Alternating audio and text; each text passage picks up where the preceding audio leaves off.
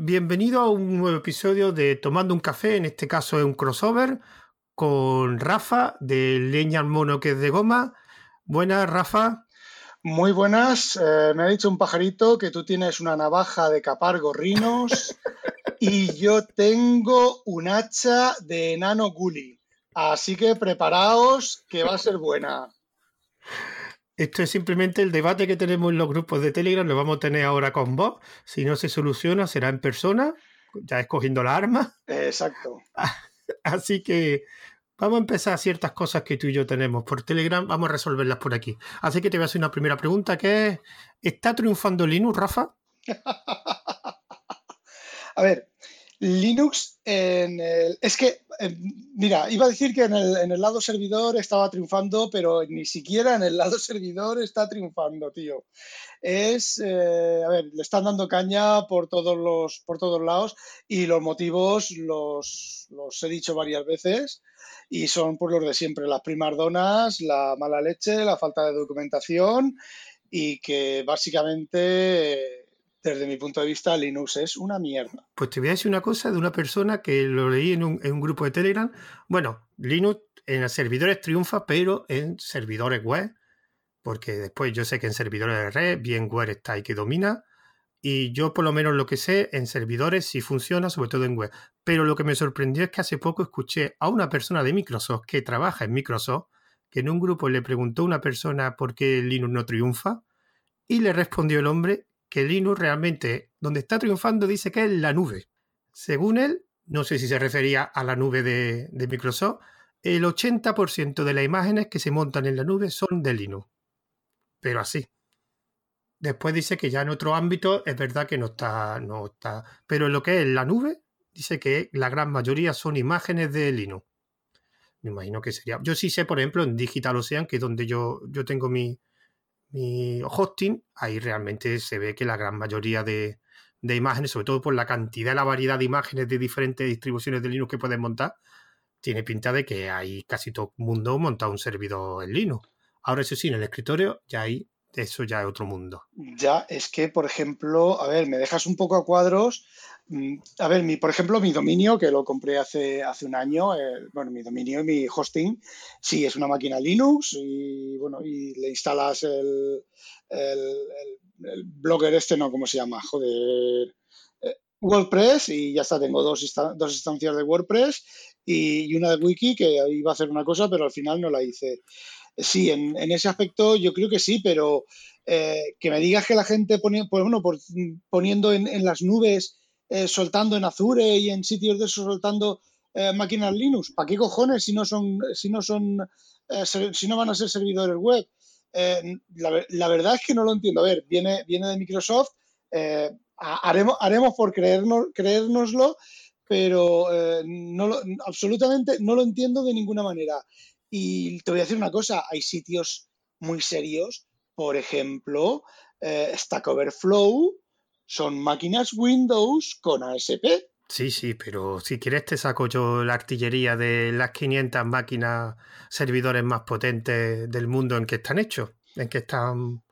Ya, me imagino que por... Eh, en Windows todos, ¿no? No, no, eh, no están hechos en la falacia, eh, que es una falacia para ti y para mí, pero no es una falacia para un barbudo eh, de que con Linux tú te lo puedes modificar, tú te lo comes y tú te lo guisas. Eh, para ti, para mí, para la gente normal, para un desarrollador, normal, es una falacia porque a ti te sale, mira, voy a contar una historia, ahora en terminar esto te cuento una historia que te vas a cagar a la pata abajo con Linux, el kernel y tu puta madre. Bueno, eh, evidentemente, tú a Windows, a Microsoft no puedes decir, oye, mira, que voy a montar un mainframe o un, equipo con 30.000 procesadores o 10.000 procesadores o los que sean, hazme una versión de Windows. Y Microsoft te dice, ¿qué me estás container, tío? Instala servers, conéctalos con no sé qué y a coquina las licencias. No, pero, pero Rafa, también le han ganado a los Uni, que ahí sí había mercado. Y ahora mismo no, creo que no hay ninguna gran empresa que montonga su versión de Uni. Que antiguamente IBM tenía versión de Uni, HP tenía versión de Uni y ahora casi la mayoría están montando Linux. O sea, AS400 y los HP Lo están manteniendo. sistemas nuevos que esté montando IBM, no los que tengan ya montados, sino sistemas nuevos que estén montando IBM o HP grandes, no lo están montando con su sistema, ¿eh? lo están montando con... no... no, es que por eso, es que las 500 ordenadores más, servidores más potentes, casi todos están en Linux. Y que evidentemente no te estoy hablando de ordenadores que se montaron hace 20 años, de servidores que se montaron mainframe. Se estoy montando, por ejemplo, el, de China, que el número uno eh, se montó, creo que fue hace dos años o tres. Y se está corriendo con un sistema de Linux propio de chino, que los chinos lo han modificado y, y propio. De hecho, creo que los procesadores también son propios, me parece. Y todos los demás sistemas, digamos, se han montado hace como 10 años, como mucho. Y ya me estoy pasando. Claro, evidentemente, cualquier sistema nuevo que monte se te va a quedar pequeño. El famoso sistema este que hay en Barcelona, que creo que se llama Mediterráneo, me parece, que cuando lo hicieron en su momento estaba entre los 10 primeros, ahora creo que no está ni en el 20, en los 20 primeros. Ya, pues. Ahora, eso sí, los sistemas que están manteniendo, de, digamos, sistemas legacy, claro, si están en IBM, no lo, no lo veo yo muy factible cambiarlo a Linux, porque una migración de ese tipo tiene que ser horrorosa.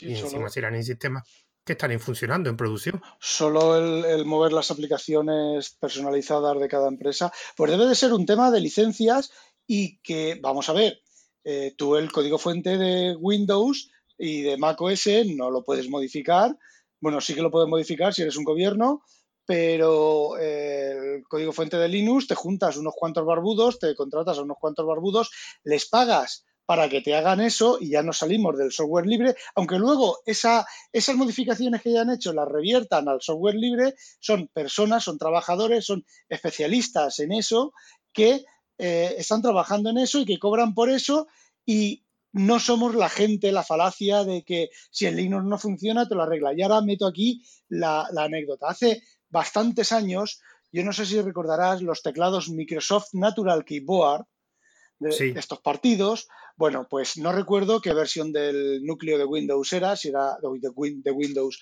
de Linux era, si era la 2 o ya habían pasado a la 3. Yo creo que era la 2, pero o la 3 y las primeras versiones.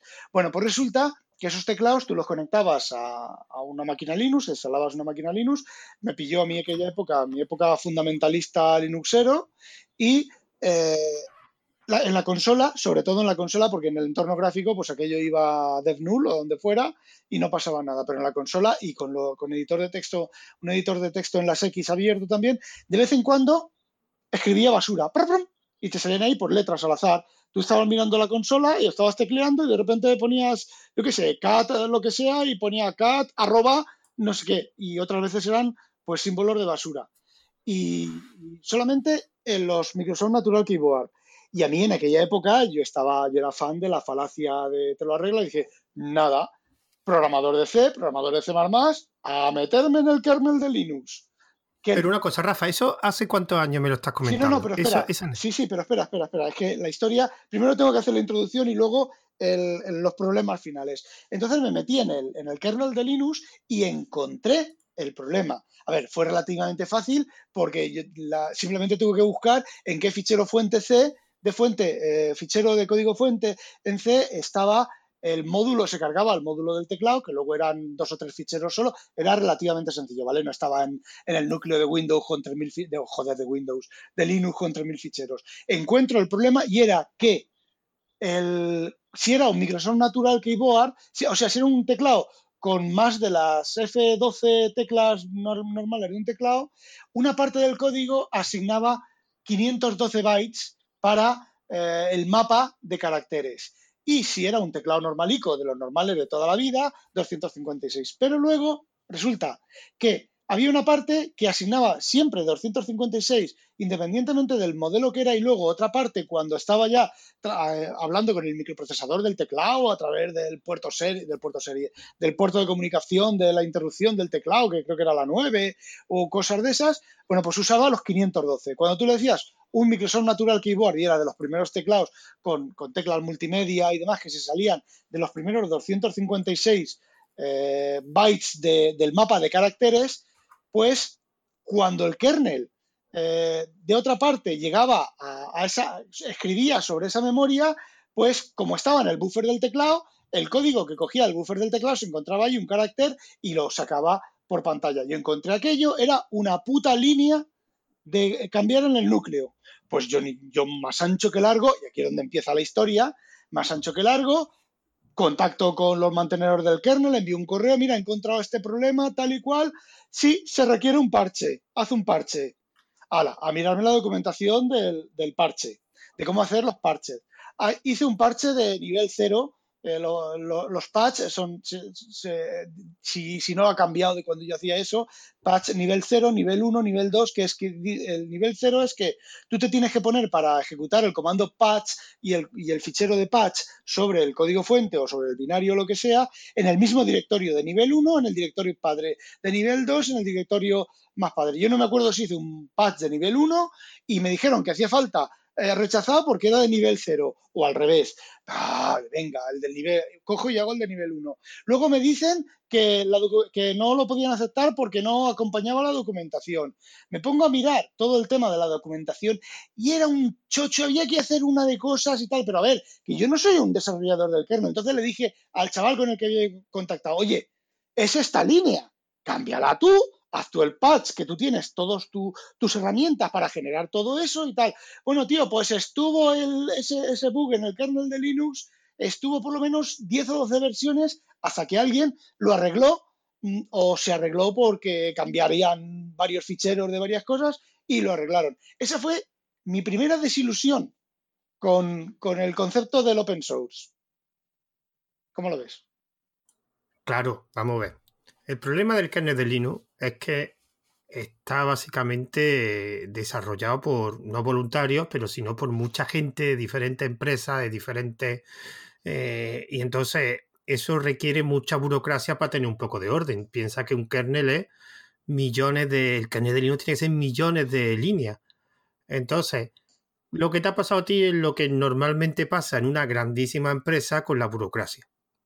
Y eso es una cosa que, podría ser más eficiente, pues sí, pero es que para ser más eficiente involucraría a un montón de gente. Aparte, el problema del, del Linux es que, claro, el kernel, por ejemplo, lo que te he dicho, no lo lleva una empresa, lo lleva gente. Ya, o sea, se supone que en la parte de arriba está Linux Torvald, y ya, pero después abajo, su, digamos, lugar teniente, pues a lo mejor antiguamente ya no sé cómo va, antes era uno de Red Hat, por ejemplo, ahora no sé qué hay, otro era de otra empresa, otro de otra empresa. Entonces, el problema es que la organización que hay. Yo, que se podría ser más eficiente el kernel, pues por supuesto que podría ser más eficiente.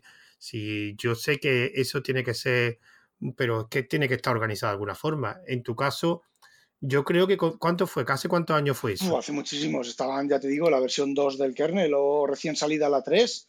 Yo creo que era la 2. Yo creo, yo creo que ahora está mejorando la cosa, sobre todo porque desde hace no mucho ha empezado a intervenir muchas, muchas empresas. Eso es como cuando hiciste el WinTable de, de Linux y no sé quién lo comentó, lo de la documentación, de que... No, pero Javier también dijo algo, me parece. Comentó algo. Yo os digo una cosa, lo que vosotros habéis vivido, seguramente lo viviste ya hace bastantes años. Eh, la comunidad de Linux ha variado mucho la comunidad de Linux hace 10 años era básicamente cuatro frikis que si no eras de su tribu se enfadaban. Pero ahora es mucho más variada, hay muchísima más gente y es mucho más variada. Te puede encontrar un montón de gente sin conocimientos técnicos que está en Linux. Entonces, la forma de ayudar ha cambiado bastante. Yo me acuerdo cuando empecé la universidad por el 95-96, que yo me metí en Linux y los foros daban miedo. Había un foro que era una, una lista de correo que era el Elino, que allí, bueno, de hecho había hasta varios profesores míos de la universidad en la lista. Y allí la forma de comunicarse, la forma de hablar, pues eran casi todos técnicos, porque era de un ambiente universitario. Claro, viene alguien de fuera diciendo cómo si... Bueno, y aquella época las instalaciones ya de por sí eran, no eran como ahora. Entonces viene alguien preguntando... Es que claro, es que hay usuarios que no fueran técnicos que no había apenas y cuando veía a alguien eh, que no era técnico, pues siempre había alguno que se enfadaba. Pero eso ya no existe. Que sí, que hay un grupo minoritario de fanáticos que no los puedes ni. que casi le tienes que reverenciar para hablarle. O, pues sí, pero eso es una fila una minoría. Yo, por ejemplo, hay gente, yo por ejemplo, ahora estoy entrevistando a Juan Feble, que, no sé si lo conoce, que es básicamente una persona que divulga Linux, que tiene un podcast que se llama Podcast Linux, y ese hombre no es técnico ni nada un hombre que le encanta Linux y él tiene grupo en Telegram donde ayuda a gente y ese creo que es profesor ya, pero, de un instituto. Pero sin embargo... Ese, ese, ese perfil no existía hace de años. Ya, pero Eso es lo que quiero decir. Un segundo. Ese eh, lo estoy escuchando, me estoy bajando los audios y lo estoy escuchando. Eh, este, eh, este chaval, cuando le preguntaste lo de, no me acuerdo qué, qué preguntar de Linux, dijo, bueno, es que hay que distinguir entre Linux, GNU Linux y no sé qué. Debería, te, estaría entendiendo él realmente lo que le estabas preguntando o ya es que una cosa es que yo contigo empiece a hablar contigo o con, otro desarrollador y empiece a hablar de temas de desarrollo o con temas de licencia o temas de... Yo cuando hablo con mi jefe de... A ver, mi jefe es, es, em, eh, chatarrero, el hardwareero, o sea, él, hace él hacía el hardware. Ahora no, ahora pues eso, vive de... Bueno, el, tema es que cuando yo hablo de mi jefe, mi jefe me, me, utiliza, pues yo le puedo decir a mi jefe GPIO y le digo, Martín, vamos a hacer no sé qué y con el GPIO vamos a cambiar el GPIO de esto o vamos a hacer no sé qué o mira las placas CAN y le añadimos no sé qué, temas, palabras completamente técnicas. Y estoy hablando con mi jefe de eso porque estoy hablando de mi jefe con eso, pero yo a ti o en mi podcast, yo no voy a empezar como eh, no voy a decir quién, eh, y si eh, se me escapa algún palabra técnico, le intento explicar. Entonces, ahí, en, ese, en esa entrevista, yo cuando lo estaba escuchando dije, mira, ya estamos con, las mierdas de, lo de siempre y lo de Javier, los problemas de Javier son de hace menos de un año y algunos problemas míos, bueno, los míos hacen, hacen ya bastante, bastante tiempo, hacen ya muchos años de todo eso. Pues entonces Javier ha tenido mala suerte, porque yo eso hace años que no lo veo, pero años. De gente de intentar meterte en un foro, no sé en qué foro se metió, meterte en un foro y que te respondiesen así, y yo he estado ya en muchos foros, ahora sí estoy más centrado en Telegram. Es verdad que en Telegram, eso sí es verdad. Lo que yo no voy a reconocer de la comunidad de Linux es que somos muy, muy pasionales de la distribución que utilizamos y del escritorio que utilizamos, pero macho, como en el fútbol también.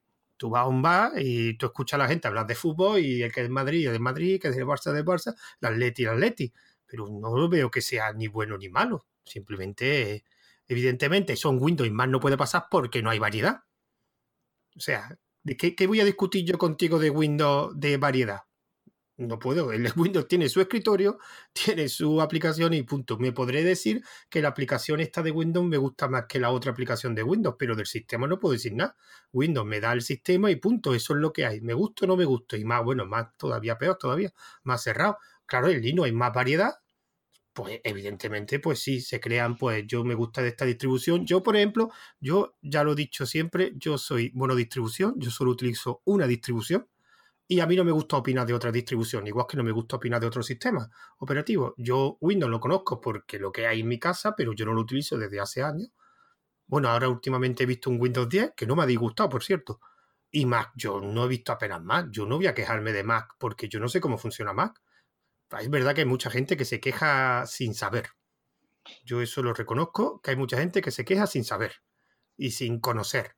Pero bueno, eso ha pasado en todos los ámbitos. ¿Qué quieres que te diga? Y la comunidad, yo hay una cosa de Linux que siempre, siempre digo, y una ventaja muy grande, que evoluciona muy rápido.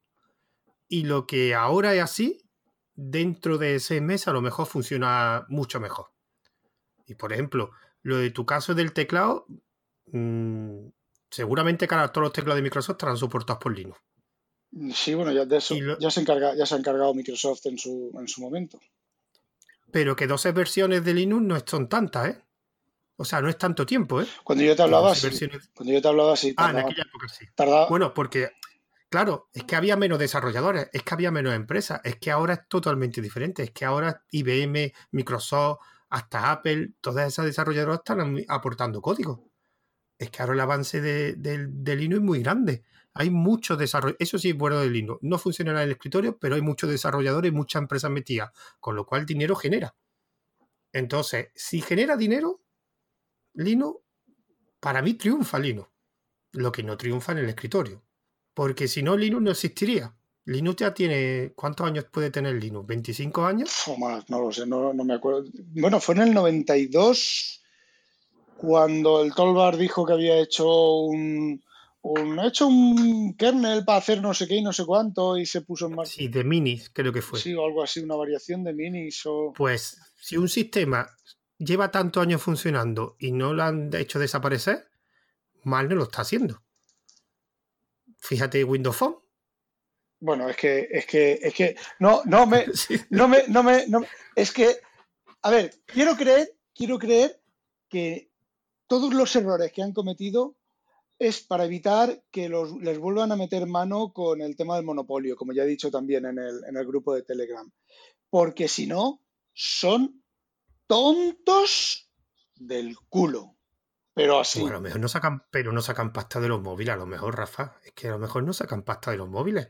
Es que conseguir dinero de un móvil es muy complicado. Es que, es que si tú te pones todas las empresas que Sony pierde dinero de los móviles. Y quitando Samsung, Apple y alguna China, todas las demás grandes no ganan. El LG, el otro día me enteré que el LG apenas gana dinero de los móviles.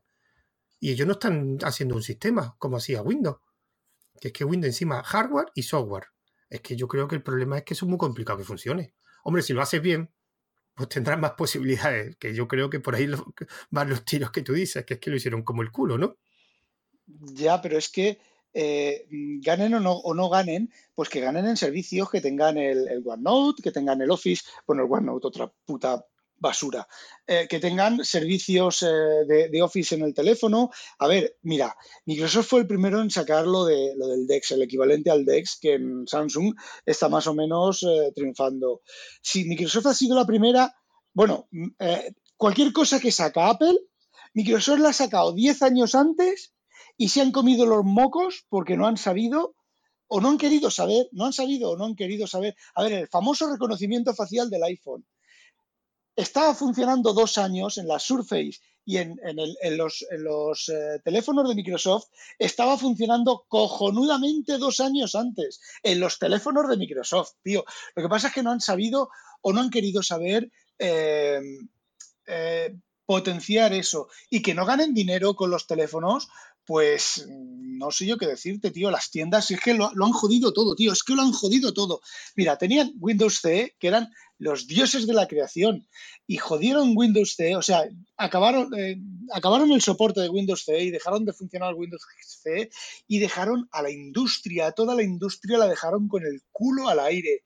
Ahora te ves por ahí a, los repartidores, me vienen a mí, a mí repartidores que llevan un puto teléfono de Android con la aplicación de la empresa. Ahora empieza a haber terminales eh, industriales con Android, que Android para eso es una puta mierda pinchada en un puto palo, tío. Es que no está, no está pensado para eso. Eh, Java, desarrollar en Java esas cosas es Mira, es, a ver, con cualquier lenguaje se puede hacer cualquier cosa. Es como, como en, en, uno en el Hangout de Linux de WinTablet, alguien me comentó que Atareado hacía los programas estos que los hacía, los hacía, no me acuerdo en qué lenguaje. Es, PHP, eh, ah, bueno, bueno, él trabaja en PHP, pero el lenguaje que utiliza en eh, Python. No me cuál era. Yo el... No, pero Python está, Python está empezando ahora. Ah, vale. Es que, por ejemplo, mira, Python es casi, casi razonable. Uy, uy, uy, yo soy, fan de Python, ¿eh? Cuidado, cuidado. Es, a ver, pero eh, déjame que te explique una cosa. Eh, cada lenguaje tiene su, su, área de aplicación. Tú no puedes pensar hacer un sistema operativo en Python porque te vas a comer los mocos. E igual. No, eso es verdad. E igual, tú no vas a ponerte a hacer un programa, un, un script que te coja un fichero de texto yo qué sé, te lo separe por comas, te cambie unas palabras por otras y te, yo qué sé, se conecte a Internet y haga eh, en un diccionario y cada palabra del texto busque en un diccionario y te haga una entrada, tú eso, cogerte un C++ y hacerlo en C++, pues te vas a, a ver, lo vas a hacer. Las dos cosas las vas, las vas a poder hacer. El sistema operativo en Python y el, la utilidad esa en, en C++. Pero, tío, es la herramienta incorrecta para la, tarea incorrecta. Y el, el, ¿qué es lo que quería decir de atareado? No es que sea una mierda y no es que sea mal, es que es la herramienta incorrecta. Yo he estado mirando, tiene un, que ha puesto esta mañana, eh, le he escuchado ayer, le escuché un, episodio del podcast que tiene una utilidad para desactivar y activar el trackpad cuando te pones a escribir y configurar cosas y tal. Y eso está hecho en, en Python. Y, o sea, me ha dado por mirarlo. Digo, bueno, a ver qué, con qué está hecho. Y em, yo no soy partidario de hacer esas cosas con esa herramienta, pero he estado mirando el código fuente, tío, y está muy bien hecho. Y mira, desde desde el punto de vista de Linux, yo creo que Python podría ser la herramienta adecuada, pero eh, Python sí tiene librerías gráficas. Puedes anclarlo en los iconcillos de las barras de, iconcillos. Puedes activar, pero tío, eso es desarrollo de sistemas. Y usar Python para hacer desarrollo de sistemas, no ya es que sea, no ya es que no sea, eh, ¿cómo se dice?, eh, políticamente incorrecto o no sea mm, la utilidad para, es la utilidad incorrecta. ¿Lo puedes hacer? Pues claro, tío, yo tuve una época cuando yo usaba el, Fox Pro, sobre todo la versión de Windows, tenía un, cajetín de línea de comandos y yo lo primero que hacía en cualquier ordenador era instalar el Fox Pro de Windows y usar la consola de Fox Pro de Windows para hacer todas las cosas para hacer, bueno, para buscar en, directorios, para buscar en tal, porque utilizaba los, comandos de las bases de datos sobre los ficheros, pero no era lo correcto, eso lo hacía yo porque había estado haciendo programas en, Fox Pro de base y, me, venía bien, pero yo en, Fox Pro, por ejemplo, lo que conté, no sé dónde lo he contado, sí, lo que conté en, el, en, la entrevista con, con Mosquetero Web, a ver, yo eso no lo hubiera hecho. En, no lo la máquina esta de, regular los pomos de, los motores paso a paso, tío, no es la herramienta adecuada. Y aquí es lo mismo.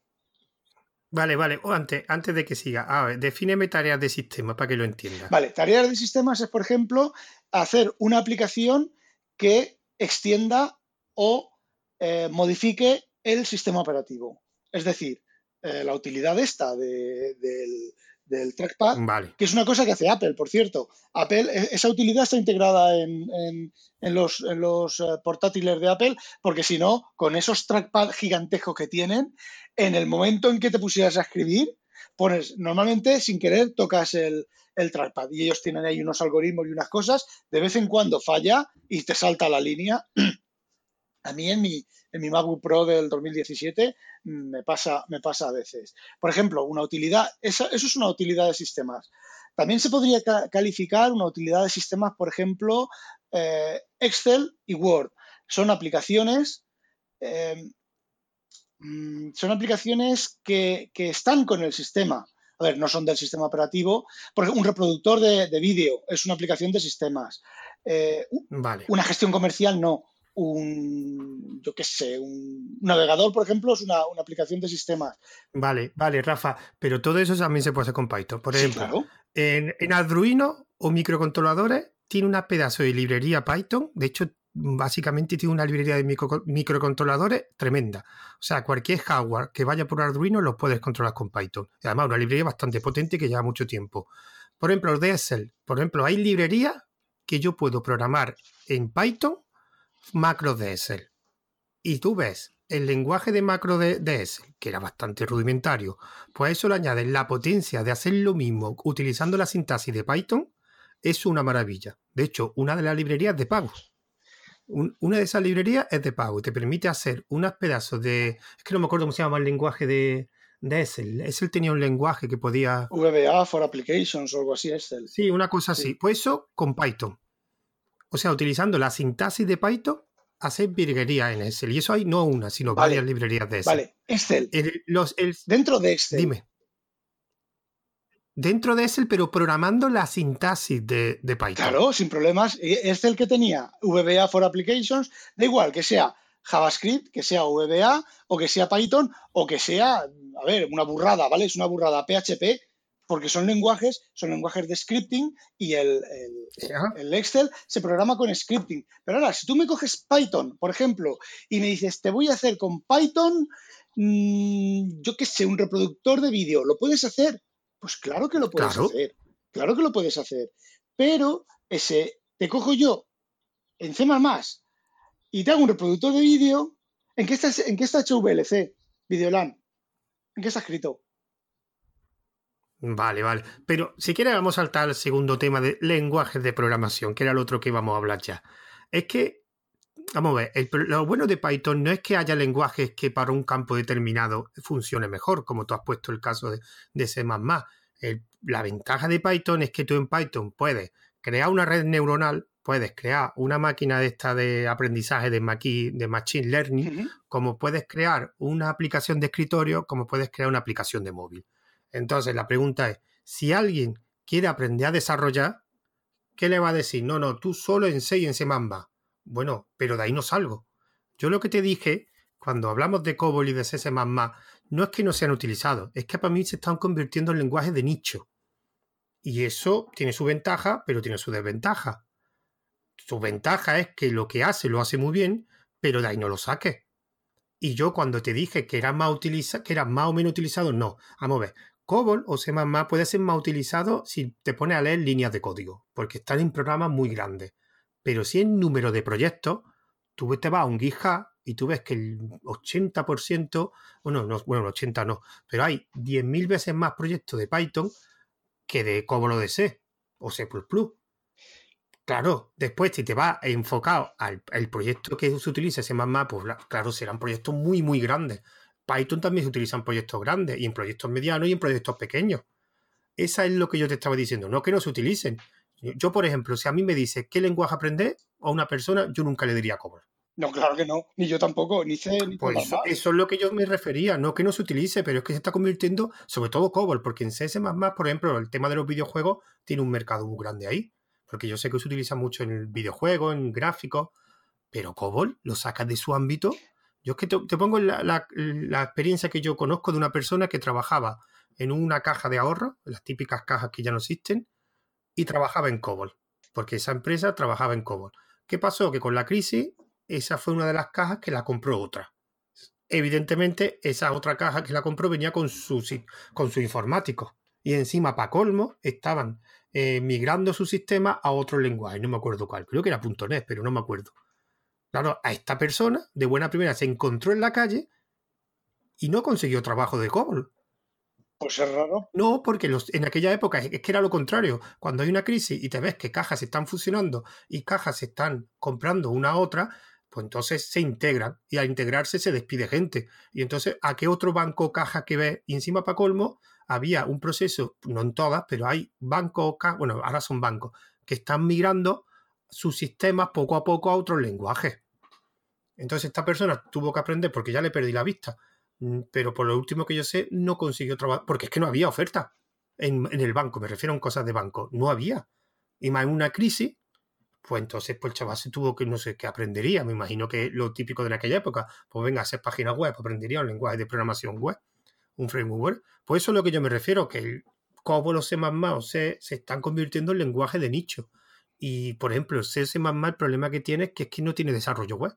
Bueno, una vez vi una librería, que no te lo va a creer, vi una librería de C para programar web. No me preguntes cómo lo hacía.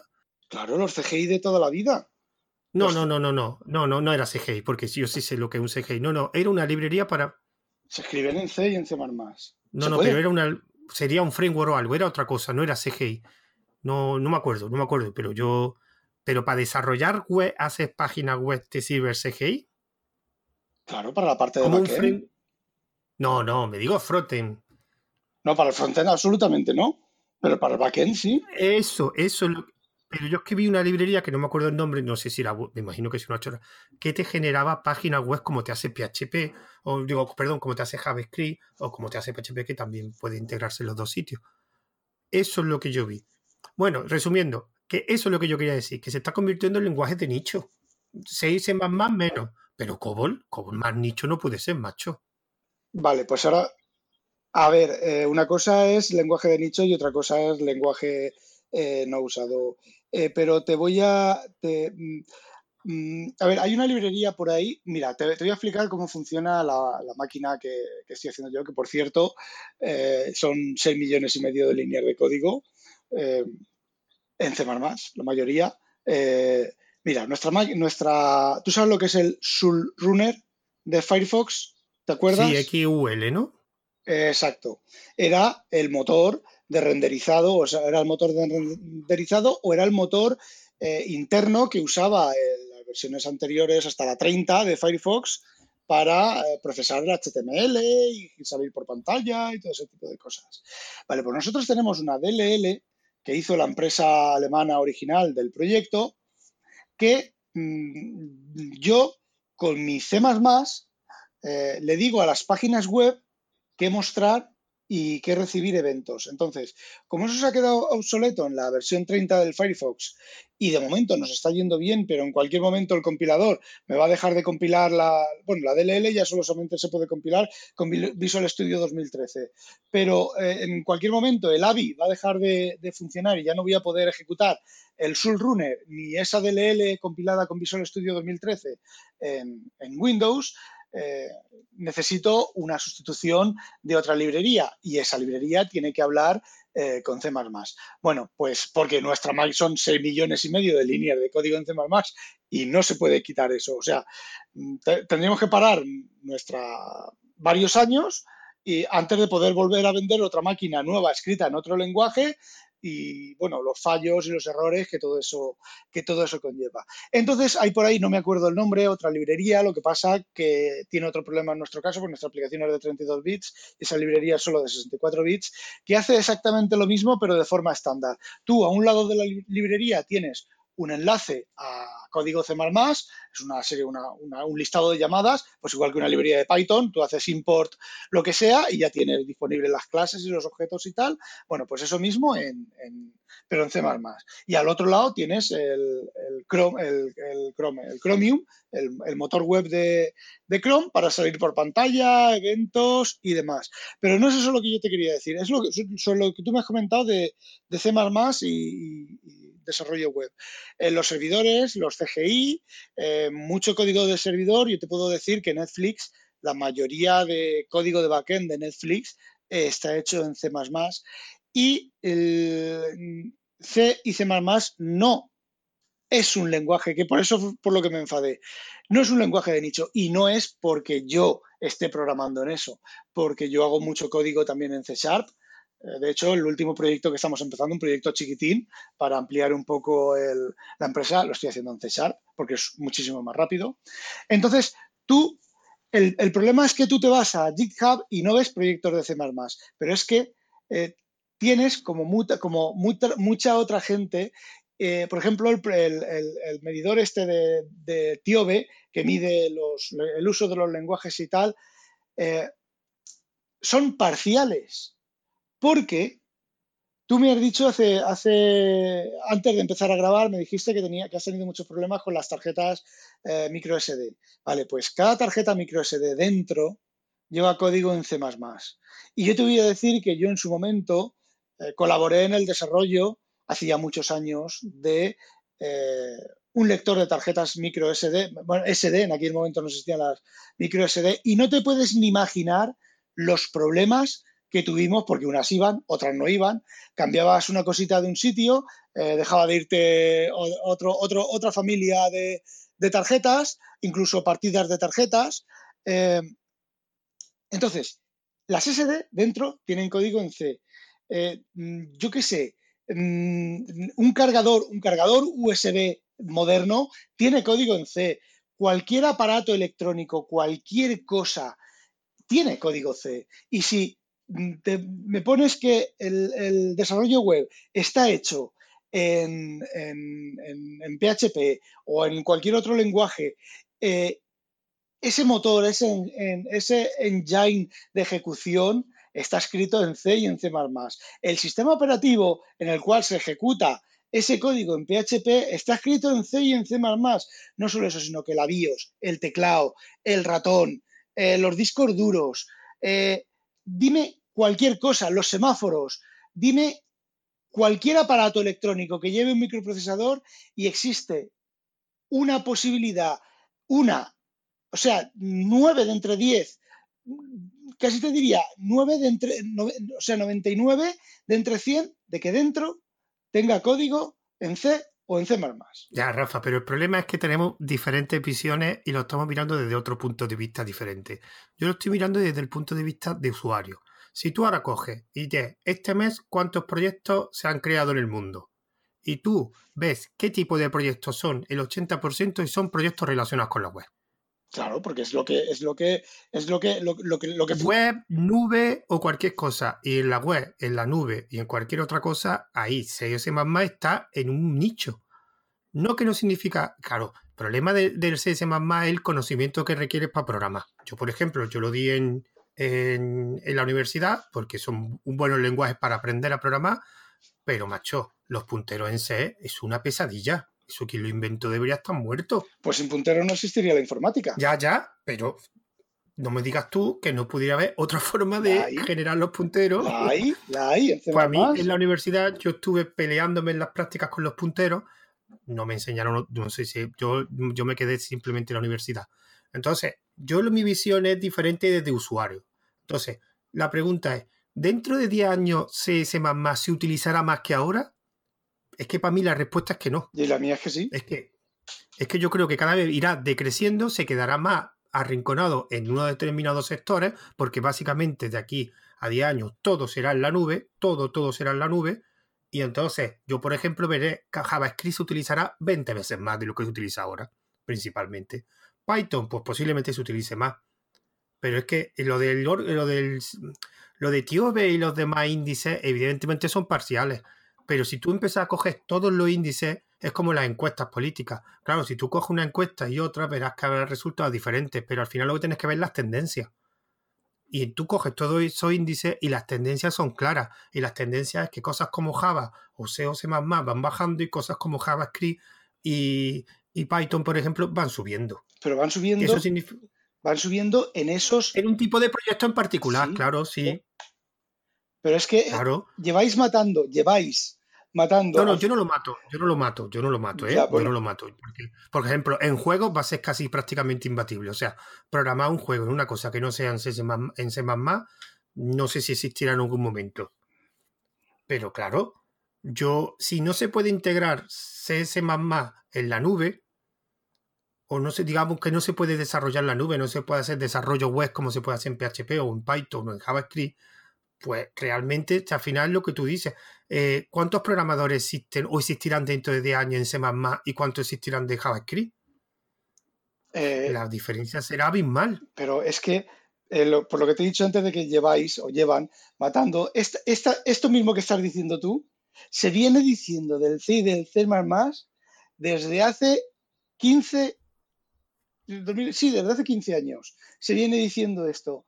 Y la tasa de, C y de C se incrementa. ¿Por qué se incrementa? Porque hay más cacharros, hay más teléfonos móviles, el sistema operativo, las aplicaciones de sistema, eh, hay más trastos, teléfonos inteligentes, o sea, perdón, eh, microondas inteligentes, lavadoras inteligentes, eh, frigoríficos inteligentes, teles inteligentes. todo eso, aunque vamos a ver, tú hagas una aplicación para una tele inteligente y la hagas en la mierda hasta del lenguaje de Samsung, lo que interpreta ese mierda de lenguaje está escrito en C++ y hace falta no uno, sino más de un programador en C++. Y te digo lo de los punteros. Lo de los punteros, ahí ha habido los, el profesorado o quien ha enseñado C++. Mira, es un problema histórico porque eh, siempre, siempre se... Eh, a ver, cómo te, espérate, cómo, te lo, lo, explico de otra manera. A ver, C++, mm, el problema de enseñar eh, C++, por ejemplo, es que primero se enseña C y luego se enseña C++. Se enseña el subconjunto de C++ que es idéntico al de C. Y es un error horroroso, porque C, entonces, cuando te pones a programar en C++, tienes una serie, utilizas una serie de, de conceptos que no son correctos para el C++. Y uno de ellos son los punteros. En, tú, en Python, cuando tú pasas en Python un objeto de, un método, de una función a otra función, tú no pasas el objeto completo, tú pasas una referencia al objeto que está en el heap, en el montón de objetos, y entonces el, código trabaja con ese objeto, tú estás trabajando como si fuera el objeto, como si el objeto se hubiera movido de una función a la otra, pero no, el objeto está en su sitio sin moverse. Entonces, C++ tiene lo que se llaman las referencias, que es exactamente eso. Y no tienes que utilizar semántica de punteros.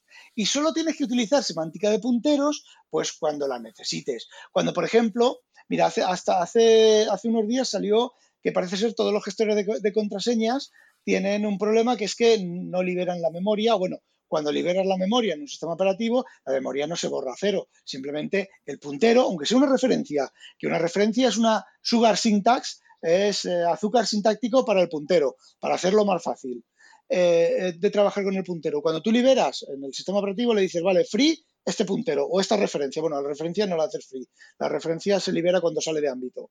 Pero bueno, eh, se libera la memoria y simplemente en la, tabla de, de, bloques de memoria asignado, ese bloque de memoria se marca como libre y no se borra. Con lo cual, una aplicación que monitorice el toda la memoria, todos los procesos del sistema operativo, detecta que ese proceso es one password. Y entonces se pone a mirar, eh, va recorriendo el heap, los bloques de la cadena de, los, de, los, de la asignación de memoria y va mirando, uy, esto tiene pinta de ser un password, voy a probar y entonces se sale del proceso, teclea en el One Password y dice, encontré el, encontré el fallo. O sea, perdón, encontré el, bloque de memoria. Ahí sí que son interesantes los punteros porque tú, esa referencia o ese bloque que has asignado en la pila, antes de que se vaya a liberar, obtienes un puntero a ese bloque, el tamaño del bloque, lo escribes en cero y luego sales de ámbito o lo liberas. Pero cuando tú estás trabajando con ese, con ese objeto, igual que en Python, no necesitas para nada el puntero. Y el puntero deberían de dártelo en clase cuando ya sabes programar en C++, has entendido el objeto, has entendido los conceptos de objeto, polimorfismo, virtualización, no me refiero a la virtualización de, máquinas virtuales, sino a la virtualización de que de una clase mm, hija, eh, un, un, puntero no, una referencia a una clase, bueno, en este caso es un puntero, un puntero a una clase hija, eh, tú tienes el puntero padre y es un...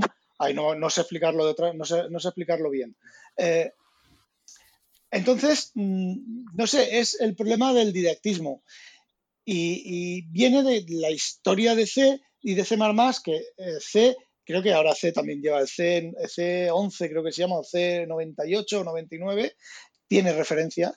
Lo que pasa es que ningún compilador lo implementa y, viene del C++ histórico, del C-Front 1, del 1.1, del 2, 2.1, que no tenían referencias. Pero eso, de eso hace desde, pues desde el 90 o ¿qué va? Desde el 90, desde a, los cuatro años de, haberse inventado el, C++, ya todo aquello dejó de, tener sentido, pero la gente continúa moviendo la, pelota de todas esas eh, inconsistencias, de todas esas eh, falsedades o de todas esas cosas que ahora no son ciertas. Yo ahora, porque a mí me han dicho muchas veces, yo escribo mejor código en C tradicional que tú en C++.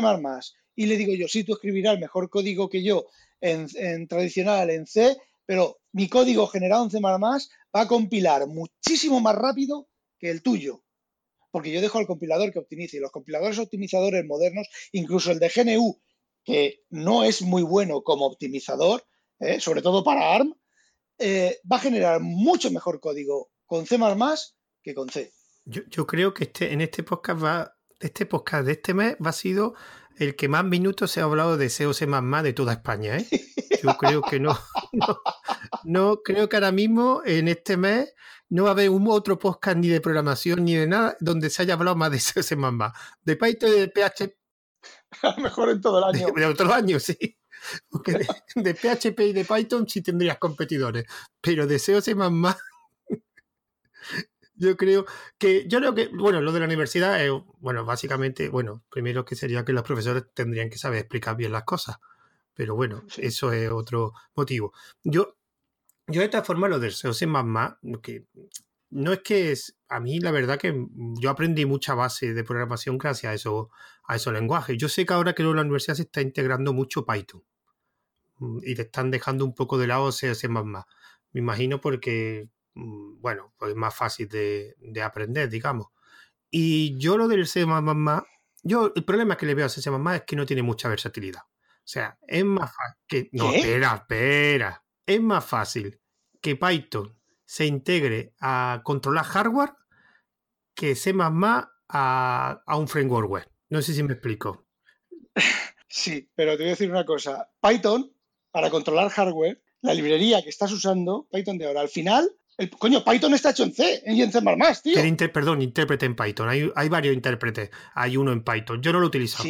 Yo he utilizado C Python siempre. Pero hay uno desarrollado en Python también.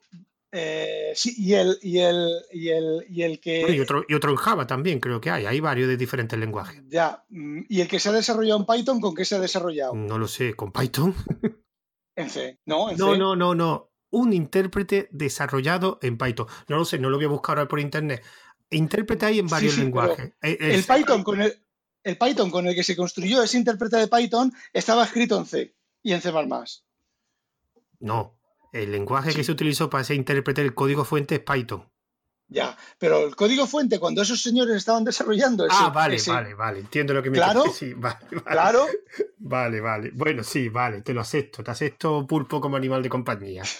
Y te voy a decir una cosa, pues ese intérprete hecho en Python a un intérprete hecho en C, y volvemos a lo de, a lo de, a lo de siempre, un intérprete hecho en, o sea, en C, en C++, en C++, eh, que, que sea óptimo, ¿vale? Porque se pueden hacer burradas, igual que se pueden hacer burradas en Python, se pueden hacer burradas en C y en C++, aunque el tamaño de la burrada en C y en C++ llega un momento, a partir de las 10.000, 15.000 líneas de código, que si es una burrada la tiras y porque ya eso ya no se puede, ya no se puede controlar.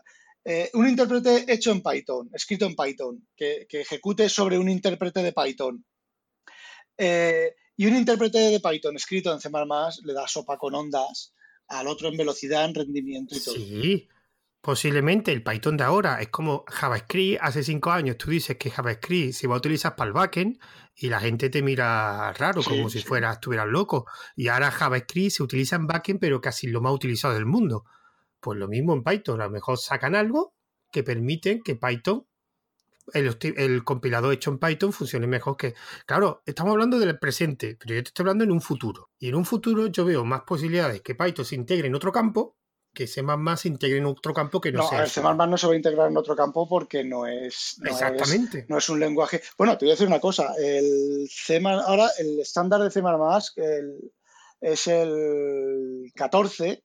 El 17, no me acuerdo si ha salido, pero creo que para el C++ 21 que se, supone que la fecha de, estandarización de cierre del estándar va a ser 2021, va a llevar una librería gráfica estándar, igual que ahora existen los algoritmos y los containers y otro tipo de, elementos que ya son estándar y que una, implementación de C++ tiene que llevarlo para, estar estandarizada, eh, se va a hacer una librería, se está hablando que la librería posiblemente se, base en Cairo, no sé si te sonará, es una librería open source. Sí, sí. Pues. Sí, pero eso creo que había, que estaba hecho en Cairo, que yo lo utilicé. Ah, hay un doc, un doc como los de Mac. Hay uno que se llama Cairo Doc y creo que en Genome se utiliza, me parece, o, o en la versión antigua de Genome. Cairo, esa librería me suena a mí. Bueno, existe eso, Cairo Doc, que lo he utilizado yo, estaba chulo. Pues sí, exacto, es una librería para salir por, pantalla. Pues eso es posiblemente que se, se integre en C++. Lo que, lo que están discutiendo ahora, y a ver, yo no sigo mucho estas cosas, pero lo que se está discutiendo ahora es si implementarlo como una librería o darle al lenguaje. Tú te acuerdas, bueno, tú no sé si te acordarás, no lo sabrás. Eh, tú una, una manera de implementar algo en un lenguaje tienes dos maneras. Una es utilizar una librería y simplemente llamas a la librería y como tú haces en Python, import lo que sea y ya tienes las, disponibles las funciones. O realmente, igual que eh, yo ya no me acuerdo, bueno, en Python tú haces int i igual a 33 y el int y el i, o sea, eso es una, eso está integrado en el lenguaje. Eso es el lenguaje. ¿Vale? Un bucle for o ese tipo de cosas. ¿Una palabra reservada? Sí, no, pero es que es, claro, es que Nair, un ¿Pero tú qué dices? ¿El enlazado estático, el enlazado dinámico? Es que no, tío. No, no, no, no, no, no, no, no, no. eso es independiente. Eso me refiero, a ver, vamos a ver. Un bucle for, sí. aunque, aunque es una palabra reservada, porque tiene que ser una palabra reservada, eh, bueno, tú puedes hacer una variable que se llame for en, en C++. Eh, no, en Python no. en Python no. Eh, en una palabra, vamos a, a, coger el concepto de palabra reservada. Una palabra reservada el bucle for realiza una serie de acciones, pero ese bucle for, eso está definido en el lenguaje, no es una librería. Bueno, al final termina ejecutando código, ¿vale? El compilador lo traduce a una serie de, funciones de librería, pero eso está dentro del lenguaje. Tú no puedes tener una librería for y cambiarla por otra librería for, si no cambias el compilador, si no usas otro compilador. Entonces, la, la discusión que está viendo ahora grande es si hacer la salida por pantalla y todo ese tipo de cosas como el equivalente a un for o a un while o a un, eh, yo qué sé, a, eh, sí, un, un for, un while, pues en lugar de for while es saca por pantalla y eso está dentro de integrado del, lenguaje o hacerlo como una librería. O sea, da igual integrarlo en, el, en el core directamente o como una librería, ¿no? Sí, al final, a ver, al final, tanto el, el for como la librería, eh, al final todo es una librería que enlaza estáticamente o dinámicamente. Porque, por ejemplo, por lo menos en Windows, eso sí que, sí que lo, sé, lo tengo yo claro en Windows, eh, por ejemplo, todas, mm, a ver, el bucle for se traduce en una serie de instrucciones eh, de código máquina, que eso está en una librería dentro del compilador, ¿vale? Y eso está dentro del ejecutable. Pero el Visual Basic, por ejemplo, el Visual Basic, pues el let igual, let a igual a 1, eso está dentro del runtime, que es una DLL, que es una librería. Vale, vale. ¿Me sigues? Sí, sí, más o menos, sí te sigo. Entonces. Eh, Problema, los, demás oyentes no sé si te seguirán, pero bueno, yo. es, el, tema es que, una cosa es el concepto lógico de integrar en el lenguaje. Eh, y otra cosa luego es la implementación práctica. Le puede resultar a un compilador mucho más sencillo, pues trabajar eh, todas esas cosas con librerías, como si fuera una librería, porque así ya el código de las librerías utiliza el código de las librerías tanto para lo, que has compilado como para lo que, lo que, lo que las librerías que estás enlazando, pues eso ya es cosa de la implementación del, compilador. GNU, por ejemplo, tiene una cosa que se llama el compilador de, por lo menos el de C y C++, que se llama intrinsics, que se llama intrínsecos, que son llamadas como si fueran de librerías, pero están dentro del compilador. Bueno, Visual, C++ también las tiene, pero, pero se, llaman, de otra manera. Eh, entonces, al fin, a fin de cuentas, no importa. En, GNU están, llamando que vale, funcionan, arrancan con dos o tres eh, underscore eh, subrayado bajo y luego el nombre de la función del intrinsic. da igual que tú llames eso como si fuera una librería una función de una librería que luego resulta que está en el compilador, que ejecutes un bucle for o un bucle while que realmente simplemente se, esté implementado como, una librería. son, dos, son conceptos ortogonales. Eh, una cosa, mm, o sea, puede, puede existir la combinación de las dos cosas y que algo que tú estás llamando como una librería esté integrado en el compilador, porque, por ejemplo, todo el tema de, en su momento, las funciones de STRCPI, todo eso, todo eso antiguamente de copia de cadenas y demás, todo eso antiguamente en los primeros compiladores estaba dentro del compilador. Luego se sacó en una, en una librería externa, pues por temas de optimización y tal. Y, por ejemplo, en Windows, tú haces una función de copia de cadena y terminas llamando a una función de Win32 que te hace la función de copia de cadena aprovechando por las instrucciones multimedia del procesador y todo ese tipo de cosas y nos estamos yendo a temas muy técnicos. Oye, ¿y estas cosas por qué no las hablas en tu podcast? Yo qué sé, porque no se me ocurre, tío. Porque es, diferente. Porque yo ahora estoy hablando contigo y estoy. Mm, eh, ¿Cómo se llama? Estoy. Es como cuando, cuando eh, tienes un problema. Tú tienes un problema muy gordo que no encuentras solución, estás agobiado, y, ay madre mía, esto me va a matar a mí, no sé qué, no sé cuánto. Y pasa, te pones a hablarlo, se lo, explicas tu problema al gato, y cuando has terminado de explicarle el problema al gato, dices, coño, si una tontería, lo puedo resolver de esta manera. Pues el, hablar, a ver, no te estoy comparando a ti con un gato, ¿vale? El, hablar con alguien y el, y el, el, el decírtelo a ti me resulta mucho más fácil que el decírselo al teléfono. No sé. Es que, por ejemplo, yo, por ejemplo, he sido mucho tiempo formado y había un concepto que no me acuerdo cómo se llamaba, que era para saber que tú entendías algo, o sea, un concepto en programación, y lo, mejor era explicárselo a alguien que no tuviera ni idea de informática. Sí, sí. O sea, yo, por ejemplo, cuando me da cuenta que no tenía ni puñetera idea del Office, es cuando le da un curso de Office a jubilado. Porque tenías que bajar tanto el nivel hasta un grado de, de tan básico que te dabas cuenta y dices, coño, es que no lo entiendo. Claro, cuando tú hablas, yo no, sí, es que, y, eso muchas veces los formadores dicen que cuando realmente aprendes a, formar, a explicar, no es cuando le da un curso a un licenciado de ingeniero de informática, sino cuando se lo está enseñando a gente que son jubilados o gente que no está en contacto con la informática. Porque primero tienes que variar tu vocabulario y segundo porque te das cuenta realmente que hay conceptos que no los entiendes. Exacto, que te hacen la pregunta, lo que yo, la, la, terrible pregunta que, digo yo, que te dicen, y estás, lo estás explicando, los, los miras, ellos te miran a, los ojos y tú dices, no han entendido una mierda. Y salta uno y te dice, oye, y esto, bla, bla, ¿por qué es así? Y tú dices, la puta madre que lo parió, que no sé cómo responderle porque no sé la respuesta. Y es una pregunta chorra. Sí, sí. sí. y, sobre, todo cuando ahí aprendes, porque eso me ha pasado a mí, cuando tienes que explicar el mismo concepto de cinco formas diferentes. Y eso es un infierno. Y además porque son conceptos básicos. Y cuando ya tú se lo has explicado de forma básica, dices, no me entero, hostia. Y ahora como te lo explico yo de otra forma, sin utilizar las mismas palabras. Eso con un nivel intermedio alto no te va a pasar. Tendrá otros problemas, pero no te va a pasar. Y ahí yo realmente aprendo un montón de cosas. Y yo, por ejemplo, cuando tenía yo tengo un blog y al principio el blog empezaba, pues las cosas que yo estaba aprendiendo, yo escribí un artículo, pero no era para que los demás, sino simplemente para enterarme yo. Porque cuando lo escribía te dabas cuenta de que había cosas que no sabías porque que no entendía. Y eso se nota, y por eso lo del gato, aunque lo del gato me parece ya excesivo, mejor que alguien que te pueda responder. Ya, ya, ya sí.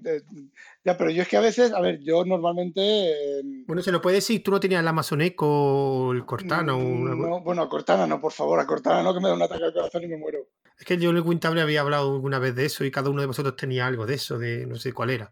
El Echo o el de Apple, que no sé cómo se llama. Javier tiene, Javier tiene el de, el de, el de Google. Eh, y todos hemos intentado hablarle a Cortana, pero Cortana es entra dentro de no se puede decir la palabra entra dentro de los... tiene un IQ de 20 o de 5 o de, o de menos 100. Y Siri depende de cómo la pilles.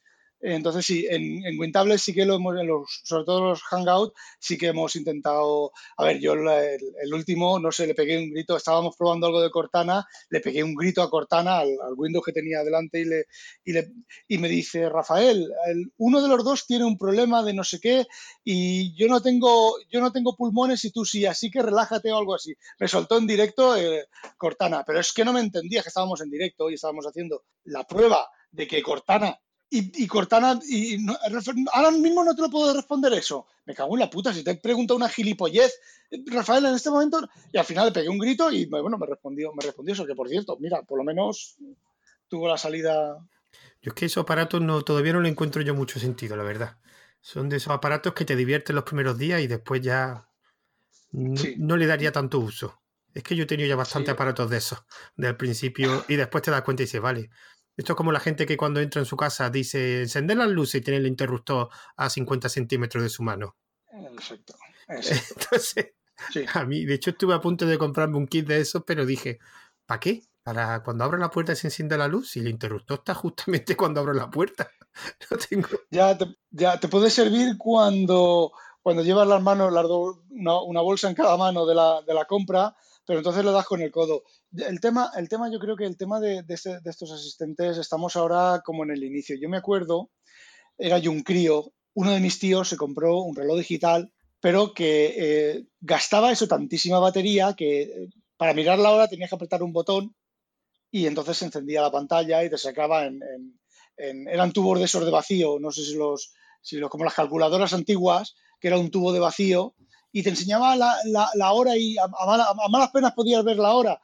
Y decías, tío, tío, tío, enséñame la hora otra vez. No, no, no, que se gasta la batería, que tal y que cual. Y tenía que cambiar la batería una vez al mes, la pila, la batería no, la pila del, del reloj una vez al mes. Pues yo creo que los asistentes están ahora en ese, en ese momento de que pues no valen para nada, de que yo qué sé, yo a veces tengo el, el Note 9, lo tengo encima de la mesa y estoy hablando con mi mujer y se enciende y sale, no te entiendo, pero si no te estoy hablando a ti, estoy hablando con mi mujer. ¿Qué, cojones te enciendes y te, activas? Es, es, lo mismo, estamos en, están en una época muy, en una época prehistórica. y bueno, me imagino que evolucionarán y entonces sí, entonces tú entrarás a tu casa y te dirá, buenos días Rafael, ha llamado el cartero y tenía un paquete para dejarte, pero no te lo ha podido, no lo ha podido dejar porque eh, tenías que firmar. Yo qué sé, mm, Rafael, Rafael, que mira que el jardín ya estamos a finales de febrero y lo tienes que podar. Eh, ese tipo de cosas. Pero ahora son bastante, solo sirven para comprar. Yo es que creo que la inteligencia artificial realmente está sobrevalorada. Oh, claro. Me explico. Porque yo, por ejemplo, una época jugaba mucho al ajedrez y yo ya no juego al ajedrez, pero escucho, leo noticias de vez en cuando. Y a mí me hace gracia cuando la máquina X ha ganado el campeón del mundo de ajedrez. Y después ve las especificaciones de la máquina X digo, joder, macho, pero si un pedazo de servidor, de clúster, que está ahí calculando de... No lo ha ganado, simplemente ha calculado más rápido que el otro. Entonces yo siempre digo, cuando un sistema en una Raspberry Pi le gane al campeón del mundo al ajedrez, entonces diré, eso es inteligencia artificial. Porque eso es lo que yo estaba comentando el otro día con un amigo. Es que lo que no puede ser es que nuestro cerebro, con lo limitado que es, sea capaz de hacer las cosas que hace. Y una máquina lo hace por potencia de cálculo. Punto. A mí quien me diga, no, no, esto que calcula. No, tú no calculas. Tú tienes un montón de partidas de ajedrez. Partidas de ajedrez, por cierto, que no tienes tu jugador que tienes enfrente, el humano, que conocerá una milésima parte de los millones de partidas que tú tienes. Y tú estás combinando las partidas con una, entre comillas, inteligencia artificial que al final es potencia de cálculo. Porque a mí una cosa que, que, que, vi que tenía trampa, que es un, una máquina de, no me acuerdo, una máquina ganó a los mejores jugadores de póker. En el póker, no sé si ha jugado alguna vez, pero el póker es mucho suerte. O sea, el póker no es algo que pueda servir potencia de cálculo porque es muy difícil, digamos, saber las jugadas de los otros. Y hay un componente de suerte bastante grande. Entonces, claro, lo que hacía para hacer partidas más o menos igualadas, lo que hacían es jugar muchas partidas. Porque se supone que si tú contra más partidas juegues contra alguien que es muy bueno, lo hay más posibilidades de que te gane esa, esa persona buena. Pero ¿qué pasa? Que tenía truco. Porque lo que hizo la máquina es jugar partidas de dos. O sea, él contra un humano. No jugó una partida entre una mesa típica de póker que puede ser cinco, cinco humanos y él. ¿Por qué? Porque no son tontos los creadores de la máquina. Porque una máquina con inteligencia artificial jugar al póker contra cinco humanos, las posibilidades de que ganase por mucha potencia de cálculo eran muy difíciles. Porque tendría que multiplicar ese factor de suerte por cinco. Claro, lo que hicieron es jugar uno contra uno. Claro, uno contra uno, las posibilidades son más, más grande. Y, si, y es curioso que la mayoría de los juegos en que ganan las máquinas siempre son juegos en que sean uno contra uno. No juegan porque al final es el famoso Go, que es uno contra uno, el ajedrez, que es uno contra uno. Pero no hay un juego en que gane la máquina contra un conjunto de humanos. Porque ahí implicaría un factor suerte que la máquina no lo puede predecir. Por eso yo creo que la inteligencia, artificial está todavía, como tú dices, en pañales. O bueno, lo de los coches. Lo de los coches me hace mucha gracia. Aquí está el coche autónomo. Vamos a ver. Mete el coche autónomo en una punta, en Madrid o en una gran ciudad. A ver si tiene cojones. Bueno, y en callejones. A ver si tiene cojones del coche autónomo sin estrellarse, hace un recorrido completo. Yo personalmente no me lo creería. O sea, en autovía, autopista, seguro que funciona muy bien. Pero yo en callejones o en sitio en hora punta donde te ve el taxista de turno que se te mete sin esperarlo. ¿Tú crees que eso, eso el coche autónomo lo podría predecir? Se paran. Yo, bueno, mi jefe tiene un Tesla y ahora no, pero. ¿Pero va por callejones? Sí, sí, sí, por donde, por donde quieras te va. Y no te roza paredes ni nada, pero. Pero, escucha, escucha, espérate que. Eh, al principio de todo, hace tres años, cuando yo empecé a trabajar con él, ese Tesla tenía la jodida costumbre de meterse debajo de los camiones. Ibas adelantando un camión y cuando estaba a la altura de medio remolque entre la rueda, entre la cabeza y la rueda de atrás a media altura, se metía. Tenías que enganchar todo el volante y pegar un volantazo. Eso sí, darte una hostia por, por alcances no te la vas a dar, porque si llevas el, lo de los alcances y todo eso activado, él calcula y te frena y tal. De hecho, nos salvó una vez, puede que nos salvara de una buena hostia, porque íbamos por aquí por Holanda, había un, de esto de la típica carretera que se, el carril del centro, es un, carril, joder, un carril de cada sentido, pero eh, llegas a un desvío y el carril del centro, se abre un carril del centro para doblar a la, a la izquierda y ahí había un montón de coches. Entonces, los que hacían la misma operación desde el otro lado, pues como estaba todo tapado por varios trailers, no se veía. Y, y entonces, justo cuando llegábamos al cruce, mi jefe también iba fuertito, fuert- fuertito, ¿vale? Salió un coche y el Tesla clavó frenos, desvió el volante y se metió entre, sin tocar el bordillo, porque si lo hubiera hecho mi jefe el volantazo, hubiera dado el bordillo y se hubiera cargado una rueda, entre el bordillo, el camión, el coche que pasaba y el tal, y frenó, y no nos dimos una hostia de cojones, porque el Tesla hizo eso. Pero sin embargo, ibas por autovía, estabas a medio de adelantar un camión, y ya yo le decía a mi jefe, camión, le decía, sí, sí. Y ahí notabas que pegaba, cogía con el, con el volante y cogía, lo, nota- lo notabas tú, o lo- si el Tesla lo llevaba yo, porque lo llevaba más de una vez, te pegaba el volantazo, pero además un volantazo. No es que se iba metiendo, que veías tú que se iba metiendo y le, pega, le, le no, no, te pegaba un volantazo para girar en 90 grados. Y entonces, bueno, como, como tiene que mandas tú, pues el- se desactivaba el piloto automático, te encendía la luz que se había desactivado y tal, pero que si no, tío, debajo del camión. Y lo que me has comentado del, del póker, yo hace bastantes años hice una máquina de Texas Hold'em eh, de cuatro jugadores y querían que hiciéramos que cuando no estuvieran los cuatro jugadores, que la máquina jugara con el, con el resto de jugadores. Ga- ¿Ganó? Las ganaba todas o las perdía todas. ¿Pero contra todos a la vez? ¿En mesas completas o uno contra uno? Creo que, creo que se jugó uno, sí, bueno, empezó uno contra uno y luego uno contra dos.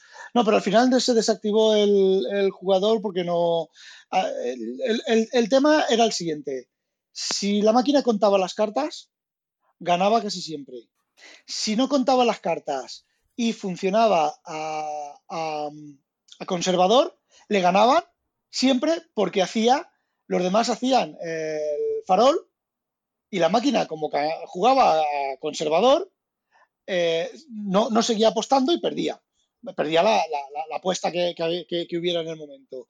Y si la máquina Mm. jugaba a, gana- a ganador, o sea, a hacer, a hacer eh, faroles, pues a veces que hacía faroles pues bastante, bastante estúpidos. Tenía tres cartas diferentes en la mesa y hacía un farol. Y el, y el otro, el- los que estaban al lado decían, anda, que, que, que vamos, que entonces mm, no está la inteligencia artificial para lo que tiene que estar. De hecho, por ejemplo, el, el Devon Think, que me habrás oído comentarlo a mí, No, no, no sé qué programa es, nunca te lo he escuchado. bueno, pues el, el Devon Think es una, una especie de... Es un sarcasmo, Rafa. Ah, vale. Sí, te, te lo he escuchado varias veces.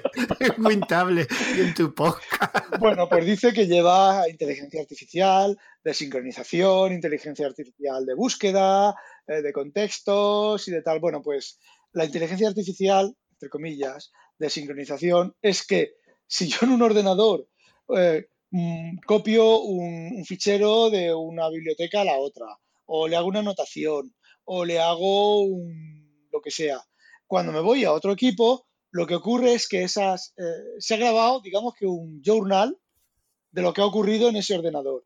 Y en el, y en el otro ordenador eh, eh, se, empieza, se empiezan a ejecutar los. Después, después de que los, los, los- la- las instancias de DevonThink han sincronizado la diferencia horaria, porque puede haber diferencia de segundos o de milisegundos, reproducen en, en las dos máquinas el jornal integrando la parte de, de la otra máquina. Y entonces es el tema por lo cual no se desincroniza, no se pierden datos, eh, las, las anotaciones que has hecho en un, en un PDF, si has hecho en el mismo PDF eh, diferentes anotaciones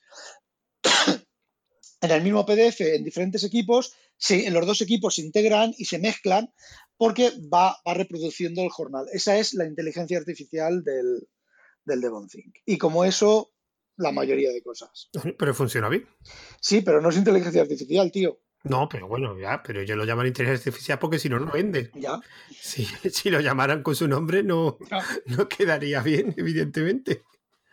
Yo, yo, por ejemplo, lo de la inteligencia, a mí me hizo gracia, no me acuerdo contra, hubo hace años, bastante años, una máquina que hizo IBM que el Ultra competía contra, no sé qué, qué jugador, era el campeón, no sé, me acuerdo quién era. No, posiblemente sea, creo que era Kasparov, no me acuerdo. Y me hizo gracia porque Kasparov, o el jugador de turno, que no recuerdo, le ganó porque lo que hacía era las partidas las hacía muy cerradas, con muchas piezas en el tablero. Contra más piezas había el tablero, la capacidad de cálculo era menor, había menos variantes. que una partida totalmente abierta con muchas piezas, que ahí el cálculo, claro, siempre ganaba la máquina. Y así le ganó varias partidas, de hecho creo que ganó la serie jugando de ese tipo. Pero bueno, esto de la inteligencia artificial no lo teníamos pensado, ¿eh? Esto no lo hemos hablado tú y yo en los, grupos de Telegram. No, ¿eh? no, la verdad es que no. oye, mola. mola. No, no. no, yo por ejemplo lo que sí veo es el tema de... Pero me pierdo. como tengo un canal de Python eh, y pongo varios, bastantes tutoriales de Python, porque Python es una cosa que... En análisis de datos. Análisis de datos, ahí yo sí veo que ahí sí se puede utilizar bien de la inteligencia artificial, redes neuronales, pasa que es un campo que yo apenas toco. Bueno, tú en C++, que es un lenguaje que es muy bueno para eso, para redes neuronales y data mining, me lo estoy inventando porque creo que para eso nos sirve el C++, ¿no? Sin una librería gorda, ¿no? Ah, mira, Python sí sirve. Pero porque tiene una librería, es igual que, que si la pusieras en C++. De hecho, sería mucho más rápida la de C++, la escrita en C++, que la, que la de Python. El tema es, volvemos a lo, que, a lo, a lo del principio, de la utilidad de, de, cada lenguaje. Pero me... Yo creo que la diferencia, más que C++ y Python, es lenguaje compilado, lenguaje interpretado. Hombre, claro, evidentemente, claro, la diferencia principal es eso. Pero pero realmente, eh, porque yo sí he visto compiladores de Python. No sé si está, no creo que estén optimizados. O sea, compiladores de Python yo creo que sí, que sí vi compiladores, porque intérpretes de C, C++ no pueden existir, ¿no? O sí existen. Hay algunos, pero no terminan de, de, tener el lenguaje completo, porque es un poco... El, el problema del C++ es que necesita hacer dos pasadas eh, necesita primero reconocer todos los elementos léxicos porque tú puedes tener eh, declaraciones avanzadas. Entonces tú defines una clase, class Pepito, y luego dentro de class Juanito, eh, o sea, defines class Pepito sin definir toda la, interfaz de la, clase, de la clase ni nada. Simplemente le dices al compilador hay una clase que se llama Pepito. Y en la clase Juanito tomas una referencia o un puntero a, a Pepito. Entonces el compilador, antes de generar el código final y de ponerse a, hacer su trabajo, necesita saber eh, qué, es Pepito. Entonces es un poco complicado de intérprete. Sí que, sí que hay de C, sí que había intérpretes de C. Además tienes la shell de, Linux, una de las que se llama C Shell, que es casi que es, que es C. Pero C++ es un poco delicado. Sin embargo, por ejemplo, C Sharp, que es la parte fácil de C, eh, sí que hay, o sea, Visual Studio, tú eres una consola de, se llama, eh, no sé qué directo, y, ahí tecleas C Sharp. Bueno, y eh, esto, ¿cómo se llama? La consola nueva de Microsoft, ¿cómo se llama? El PowerShell es orientado a objetos, es C Sharp. A ver, es sintaxis parecida a, a C Sharp. Entonces, mm, yo creo que no lo han hecho por, por porque simplemente no, no ha hecho falta. Pero el C++ necesita, de hecho, los compiladores de C++ son lentos de cojones. El compilador de C Sharp es tarda nada y el de C++ se toma su tiempo. Sobre todo si hay plantillas, si hay metaprogramación, si hay librerías de boost. los ficheros de cabecera tienen miles y miles y miles de, líneas de código que son eh, eh, definiciones encadenadas en referencia a otras cosas, sobre todo cuando las librerías han sido generadas con generadores de código es bastante y luego te da bastante crítico. Y luego te da estas sobre todo el de GNU lo siento que le dé caña al de GNU te das aunque esto lo hace cada vez menos eh, te da un error y tiene 300 líneas de texto ves se te llena la consola de un error de ahí con una serie de nombres y de tales y tales y dices Dios mío qué está pasando se va a acabar el universo y luego resulta que se te ha olvidado incluir una cabecera o has cambiado el nombre, te has equivocado al teclear el nombre de una, de, una clase que has incluido la cabecera, el de Visual C, el de Microsoft es bastante más, más claro con eso y te dice, a ver, después de todo este chocho, en la línea que ha generado este chocho está aquí. Entonces tú haces, te vas ahí, haces clic aquí y dices, joder, claro, lo he tecleado mal. Bueno, ya sabes que, el, eh, bueno, ya lo has dicho antes, el kernel de Linux está hecho en C. Sí, lo que no sé es porque nunca lo. Bueno, sé y ensamblador, me parece que hay parte en ensamblador, quiero recordar. Tiene que haber parte del ensamblador. Tiene que haber. Los boot, el bootloader. A ver, bueno, yo una vez hice un bootloader para un Corefire en, en, en C++, solamente un, dos instrucciones en ensamblador y luego saltar a C, C++ no C. Eh, es, más sencillo hacerlo, más rápido hacerlo. No porque vayas a generar mejor código, porque un compilador de C le da 100.000 patadas a un tío escribiendo en ensamblador, sobre todo ahora con los procesadores modernos de los pipelines, las predicciones de salto y todo ese tipo de cosas. Eh, el tema es que el, arrancar, eh, cuando tú enciendes un microprocesador, arranca dependiendo de la configuración de las patillas que tenga, tiene una serie de patillas que depende si están a nivel alto o nivel bajo, pues arranca trayéndose de una dirección de memoria una instrucción, la primera instrucción, que tiene que ser la instrucción específica que necesita el microprocesador para arrancar. Si no está esa instrucción, el microprocesador no arranca. Y toda esa parte normalmente está hecha en, ensamblador. Y luego a partir de ahí se arranca en C, pero yo me acuerdo que Linus Tolbar dijo que C++ era una mierda y que en el kernel de Linux jamás habría C++ y al final, después de presionarle un poco, llegó a la conclusión de que Linus Torvalds no sabe C++ y no entiende los conceptos de C++ y tiene los conceptos, por lo menos cuando dijo aquello de, los conceptos de, que C++ en su momento, C++, los compiladores de C++ lo que hacían era, generaban, tú ejecutabas el compilador de C++, te generaba código en C, que ni Dios entendía eso, y entonces ese código en C se compilaba y como había sido generado por un generador de código y encima eh, generaba pues un código bastante asqueroso, pues los compiladores encima se las veían y se las deseaban para, optimizar el, código. Ahora un compilador de C++ genera directamente, genera los módulos objetos, generan el, el, no recuerdo cómo se llama ahora,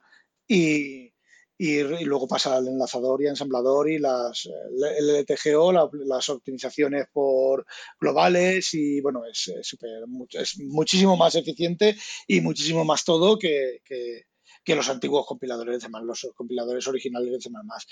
Entonces, eh, mm, no sé si el kernel de Linux ahora llevará C++, costaría mucho menos de desarrollar el kernel si llevar a C++, pero sí que sé que, que el compilador de GCC, tras muchas diatribas y muchos intentos y muchas tal, ahora sí que, sí que eh, eh, incluye código en C++ y creo que desde que incluye código en C++, las release de GCC son bastante, bastante, bastante más rápidas y tiene menos bugs.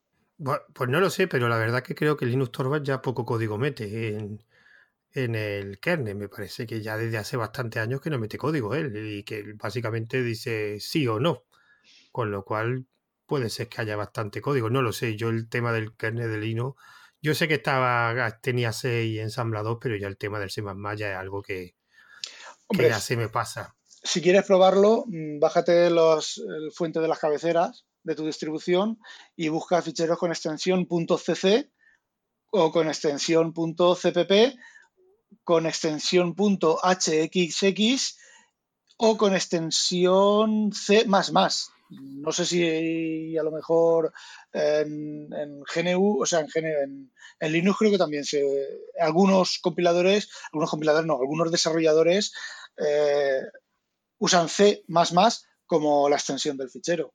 Y si ves código de C con algunas extensiones, eh, está hecho en, en C++, por lo menos como mínimo en un, en un, eh, en un C, un C++, o sea, en un C, ¿cómo, ¿cómo, se dice? Un C mejor que C, porque tú también puedes hacer uno de los idioms, uno de los, de las, de los idiomas, entre comillas, que tú puedes usar de C++ es escribir en C++ mejor, C, mejor código que en C, de C, o sea, escribir C, pero utilizando mm, cosas que trae C++ que eh, generan, que generan no, que es un código de C, escrito en C, sin clases y sin objetos y sin tal, pero es un código mucho más eh, óptimo y mucho más claro. Está claro que el título que le voy a poner yo a este audio va a ser explicando C y C++, porque... Oye, nos tenemos que pelear, tío, nos tenemos que pelear, nos tenemos que gritar algo. Tío, más con lo que me ha hablado de 6 más más, me has quitado toda la energía, macho. Macho, tío, porque le tenéis miedo, tío, le tenéis un pánico horrible a esas cosas. No, no, no, a mí el CS no tengo problema. Lo que pasa es que yo lo vi en la universidad y lo sufrí un poco, pero no por el lenguaje en sí, sino por las clases y las prácticas que me, que me mandaban a hacer, que siempre eran, siempre eran bastante absurdas, sobre todo el tema de las prácticas y la manía de hacer prácticas en matemáticas, que eso es una cosa que yo nunca he entendido. ¿Por qué para evaluarte de un, de un lenguaje de programación todo tiene que ser conceptos matemáticos? Y yo, por ejemplo, tengo la, la, la anécdota de un amigo de la carrera, era un friki del C++, pero un friki, había montado un editor para objetos 3D que montaba una vasija y que la giraba y que le ponía unos sistemas de luces. Y el chaval venía de FP. Y llegó a un examen de práctica y lo primero que le dijeron fue multiplícame dos matrices de números complejos. Este chaval no he visto números complejos en su puñetera vida. Venía de FP. El chaval lo que le respondió en el examen fue, esto es un examen de programación, no de matemática. Se levantó y se fue. ¿Tú te crees que es? No, hombre, ese chaval no sabía. Ya, claro. Y de matrices, me lo mejor me lo pones también.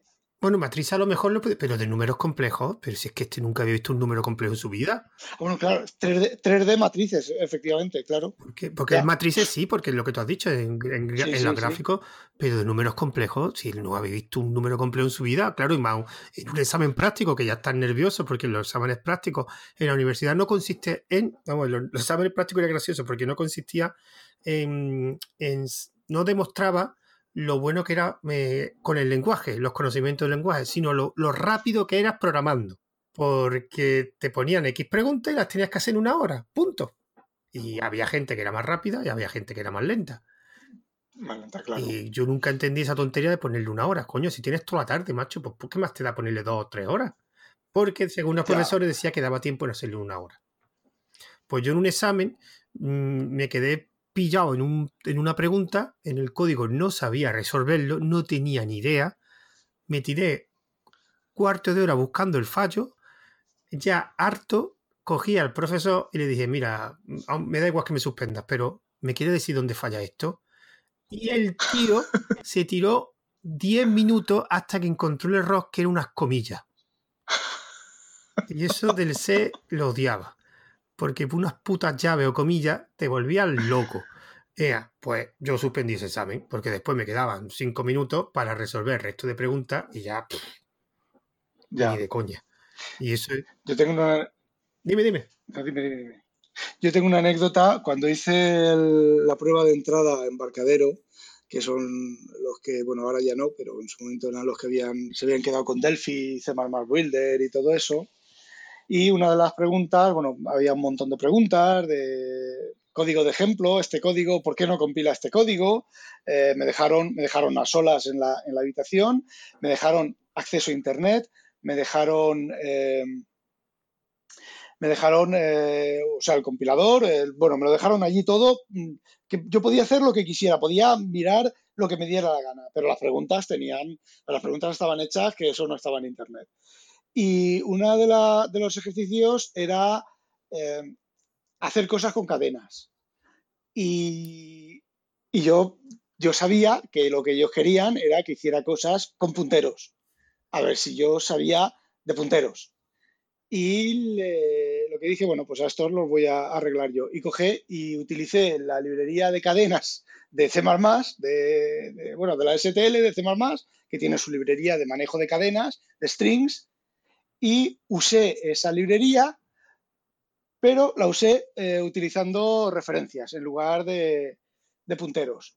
Y bueno, pues terminó el ejercicio, terminé de resolver todas las preguntas. Una la resolví, otra no la resolví, evidentemente.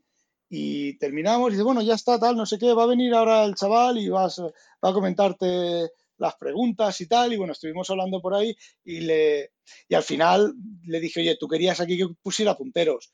Y él me dice, claro, dice, digo yo, pero en la pregunta no ponía punteros. Y, y, y entré a trabajar en embarcadero, ¿eh? Y, y, le digo, así que el próximo examen que pongas con punteros, digo, porque yo, a ver, resolví el ejercicio además. Era de los de, facilísimo, era facilísimo con las cadenas de, funciones de C de concatenar cadenas y hacer yo no me acuerdo exactamente las, las preguntas, pero eran preguntas, eh, pues eso, que, tenías que saber de punteros o usar la librería. Digo, vamos a ver, si tenemos una librería, si tengo una librería para esto, ¿para qué cojones quiero hacer yo los punteros y todo, y, todo el demás rollo? Tengo al gato que quiere quitarme el sillón en el que estoy sentado quiere sentarse en, en, es que, Es que estaba hablando, de, pues estaba hablando de CS y se quiere enterar, evidentemente. Claro, claro.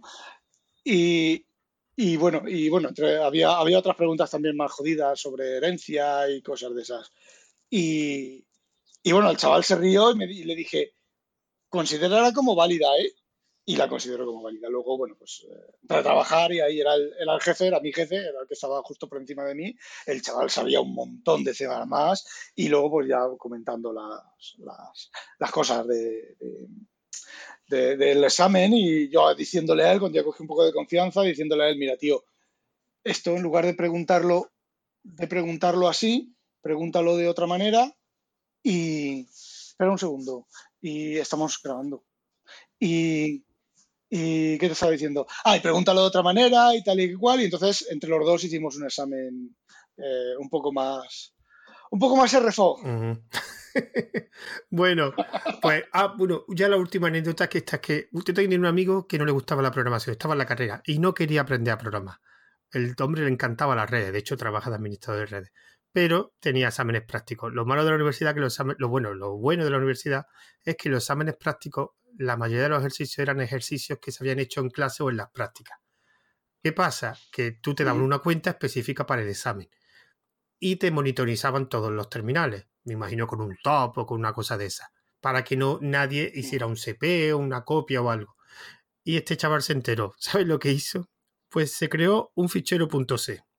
Y dentro del .c lo que hizo fue un código donde estaba integrado el CP una copia de todos los códigos que tenía, o bueno, digamos que lo estructuró por directorio para que fuera más fácil, sabes qué ejercicio tenía que coger. Entonces lo que hizo fue compilar ese fichero, ese fichero en la compilación lo que hizo es hacer una copia de, los de unos determinados ficheros y se los pasaba a la cuenta mm, que tenía el, del examen. Y después me imagino que lo que haría sería un borrado, no sé si el RM lo pillaría o no, y después, como ese fichero se llamaba, yo qué sé, pepito.c, pues yo veía nada más que alguien había hecho un gcc pepito.c. Y el chaval, evidentemente, lo que hizo fue mm, tener un par de preguntas mal para no sacar un 10 y lo acabó a los 10 minutos y el resto de los 50 minutos se dedicó a teclear de forma aleatoria durante, claro, es que ya que lo hace, dice, yo no voy a sacar un 10, me saco un 6 y apruebo. Y yo tengo que entregar el examen cuando falten 5 minutos, no ser el primero porque también puede dar. Y así aprobó todas las prácticas de programación que había en la carrera. Después, después parece ser que se enteraron y pusieron otro método que no sé. Bueno, eh, Rafa, yo vamos a dejarlo ya porque ya me parece Sí, llevamos un montón de tiempo entre lo de antes de grabar y de empezar a grabar. Realmente pone una hora y media de grabación, el resto es de la cháchara que hemos tenido antes. Así que, bueno, Rafa, despídete, método de contacto, lo que tú quieras. Mm, bueno, pues, eh, a ver, eh, ha sido un placer hablar contigo, mm, pelearnos. Igualmente, pero ha sido Mulay, ¿eh? Ha sido Mulay, ¿eh? Yo me esperaba. No, hombre, a ver, ya, a ver, yo mm, lo voy a decir públicamente eh, en la vida 1.0 no soy tan hijo de puta como en la vida 2.0, ¿vale? En la, en la, vida virtual y en mi leña al mono. El podcast se llama Leña al mono por, por, por un motivo.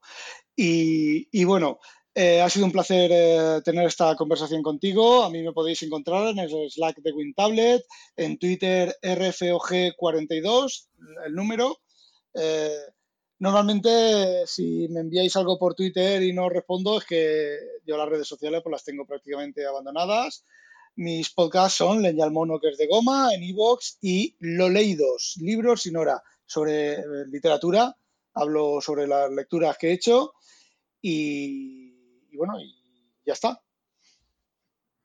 Bueno, pues igualmente, gracias a ti por participar y por enseñarme mucho 6 más más. Porque esto, esta, hora y pico, casi 40 minutos ha sido de tu lenguaje favorito. De hecho, yo, monográfico de C, es que le voy a llamar así. A ver, perfecto. a ver si la gente es capaz de escucharlo o no. Y a mí yo tengo varios podcasts, pero bueno, este principalmente el canal de Telegram, arroba tomando un café, y por ese nombre de, tomando un café, pues típico en Ivo, en Ancho RFM y en las plataformas más típicas. Así que, bueno, pues vamos a dejarlo por hoy y así que hasta luego a todos.